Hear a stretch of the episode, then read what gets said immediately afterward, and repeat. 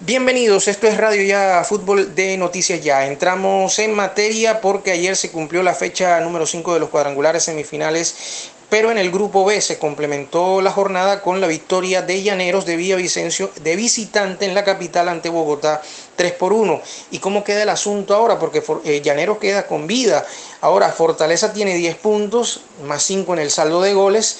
Unión Magdalena tiene 8 puntos y más 3. Debe ganar Unión Magdalena y esperar a que Fortaleza eh, pierda en la fecha. Unión Magdalena 8 puntos y más 3, Llanero 7 puntos y más 1 con esta victoria ante Bogotá. También tiene posibilidades. Y eliminado Bogotá 3 puntos. La fecha 6 ya está programada para el sábado a las 3 de la tarde de este cuadrangular eh, B, que es Llaneros en Villavicencio ante Unión Magdalena. Lo importante es que Unión Magdalena pueda ganar este partido y Fortaleza pierda eh, de local ante el conjunto de Bogotá. Vamos a ver cómo se dan las cosas. Eh, para el conjunto de Unión Magdalena. En el cuadrangular A, recordemos que Cortuluá tiene 10 puntos y saldo de gol de más 4, Boyacá Chico tiene 8 puntos y más 4, eliminados ya Leones de Itagüí con 6, Real Cartagena con 2. Esta fecha 6 se va a jugar el domingo a las 8 y 10 de la noche con Boyacá Chico ante Leones. Leones va a ser testigo de Boyacá Chico eh, y Real Cartagena va a ser testigo del de Cortuluá. Necesita ganar Cortuluá eh, para eh, no dejarse sacar la posición de Boyacá Chico. Este es el planteamiento de lo que va a ser la fecha 6 de estos cuadrangulares semifinales que están muy buenos. La selección Colombia femenina va a jugar hoy su segundo partido ante la selección de Uruguay en la ciudad de Cali a puerta cerrada. Recordemos que el elenco dirigido por el profesor Nelson Abadía le ganó 3 por 2 a eh, la selección Charrúa en Palmira, en el estadio Palmaseca el día eh, domingo, como lo acabamos de decir. Estos partidos son preparatorios para la Copa América Femenina de 2022 y el Mundial Femenino de 2023 que se va a realizar en Australia y Nueva Zelanda. Hay una noticia que no es muy buena para el fútbol colombiano. La Superintendencia de Industria y Comercio anunció que formuló pliego de cargos contra la DIMAYOR y 16 clubes del fútbol profesional colombiano con el fin de establecer si habrían limitado la libre competencia en el mercado de los derechos deportivos de los jugadores del fútbol profesional colombiano entre los años de 2018 y el año presente.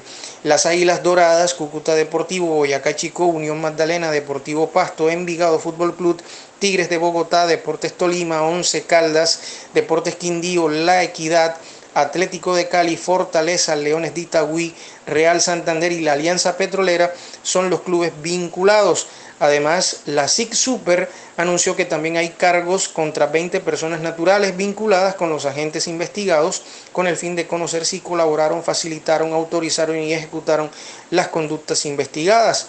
Entre los investigados están José Fernando Salazar, que es el máximo directivo de las Águilas Doradas, José Augusto Cadena, expresidente del Cúcuta Deportivo, Ricardo Hoyos, presidente del conjunto Boyacá Chico, Gabriel Camargo, máximo accionista del Deportes Tolima, Tulio Mario Castrillón, presidente de Once Caldas, Jorge Fernando Perdomo y Jorge Enrique Vélez, estos últimos expresidentes de la DIMAYOR. Todo esto se da producto de una queja de la Colfutpro, la Asociación Colombiana de Futbolistas Profesionales, donde se señala que 10 de los clubes investigados habrían enviado comunicaciones a otras instituciones con el fin de impedir transacciones de al menos 16 jugadores entre los años 2018 y la actualidad.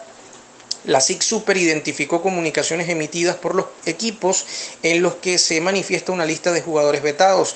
La DIMAYOR, a pesar de tener conocimiento, comillas, mantuvo una posición pasiva permitiendo sanciones de facto sobre los jugadores que pretendieron ejercer sus derechos ante los clubes de fútbol investigado. Cierro comillas. La entidad indica que puede imponer multas de hasta 100 mil salarios mínimos legales mensuales vigentes por cada infracción a la libre competencia, mientras que la sanción a quienes colaboraron podría llegar hasta los 2.000 salarios mínimos legales vigentes. Tremendo tema este eh, en el fútbol colombiano, ojalá se pueda esclarecer. Y vamos a entrar a hablar del Junior, del partido de mañana a las 8 y 5 de la noche ante el conjunto del Deportivo Cali. Es la segunda fecha mm, cuadrangular a de los cuadrangulares semifinales del fútbol colombiano. Las noticias por el lado del Junior es que Walmer Pacheco ya superó la sobrecarga muscular y el departamento médico ha quedado vacío. De momento será decisión del técnico Arturo Reyes si lo convoca a Walmer Pacheco. Hay 20 jugadores desde ayer en la concentración en horas de la noche es decir, a los 18 que estaban se sumaron dos jugadores más. No sancionados eh, por parte del conjunto tiburón, no hay jugadores sancionados y hoy hay entrenamiento esta tarde en la sede deportiva Adelita de Char, el segundo y último, por cierto. Movimientos en el conjunto eh, del Deportivo Cali, ya se los voy a comentar, pero antes déjeme decirle que Junior ha seguido ensayando los tres defensas y también volvió a trabajos la línea de cuatro. La posible formación, si es con cinco defensas, Sebastián Viera en portería, Marlon Piedradita, Dani Rosero, Homer Martínez, Germán Meri y Gabriel Fuentes.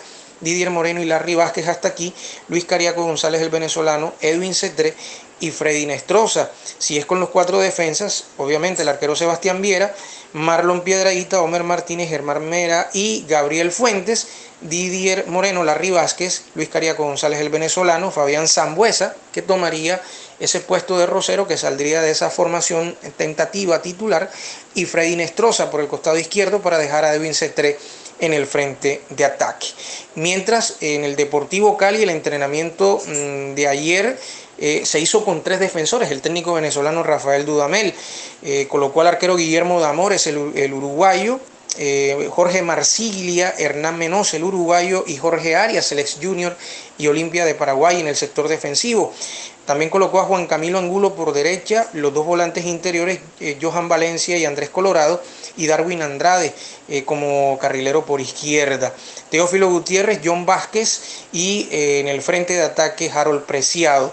Y los cuatro defensores, pues es un equipo más parecido al que le ganó 2 por 1 al Deportivo Pereira, con Guillermo Damores, el uruguayo en portería, Juan Camilo Angulo, Jorge Marsiglia, Hernán Menose y Darwin Andrade eh, en el sector defensivo. Aquí es donde está el cambio. Johan Valencia, en el partido anterior estuvo eh, el jugador eh, Andrés Balanta, Andrés Colorado como volante de marca, John Vázquez, Teófilo Gutiérrez, Kevin Velasco, aquí hay otro cambio, salió Ángelo Rodríguez que fue referente ofensivo.